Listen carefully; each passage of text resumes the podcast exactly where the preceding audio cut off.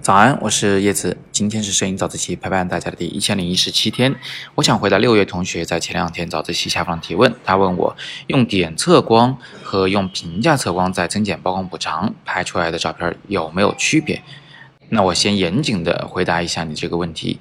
如果你用点测光的这张照片和用平价测光加减曝光补偿的这张照片，两张照片它最终使用的。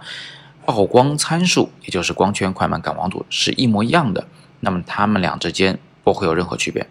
我举一个比较实际的例子，比如说我们现在正在逆光的条件下拍摄一个人物，为了不让皮肤曝光不足，我们有可能会使用点测光去测量他的皮肤，并且来摁下快门拍照。那与此同时呢，我们可以采用另一种方法，就是先评价测光，让相机去。衡量整个场景的光线亮度，当然相机此时呢会因为背景过亮而拍出皮肤太黑的效果，所以我们就加了曝光补偿，对吧？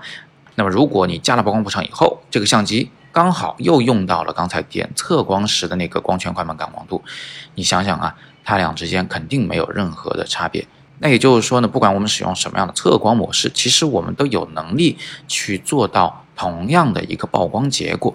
不过话又说回来，我刚才说的那个前提是不可以少，就是这两种测光模式最终都导致了同样的光圈、快门、感光度。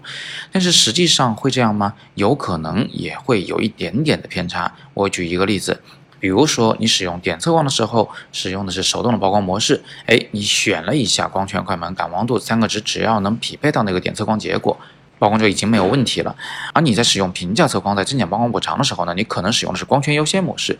那么这个时候你所调出来的那个曝光三要素啊，它可能不是之前的那三个值，但它可能遵循了互异律。所谓互异律，就是说快门快了一点，光圈就大一点，它总是互相交换抵消，所以最后你拍出来照片呢，基本上没有亮度上的差异。虽然没有亮度上差异，但是有可能会导致你说的那个影调过度的问题。比如说这两张照片里用大光圈的那张照片，可能背景更模糊，那你当然就会觉得这样的照片的影调过度更自然。最后给一个小贴士，有一种情况我们要预先想到，就是相机的曝光补偿是有极限的。比如说有的相机只提供了两档曝光补偿，有的相机提供了三档曝光补偿。所以有可能你想增减更多的曝光，此时却做不到。那这样一来，我们就要么使用点测光，要么就使用啊手动的曝光模式来手动调整曝光三要素值。如果抛开这一个细节的话，我们会发现，不管你使用哪种测光模式，最终你都能拍出同样亮度的照片。另外呢，我们通过今天早自习还要学到一点，就是你如果自己要去做两张照片的比对，要去找里面的规律和差异的话，那么请记得一定要严格的去观察你的对比的条件。要排除所有其他因素的影响，最后再来进行比对，这样的话得出的结论呢就会更严谨一些。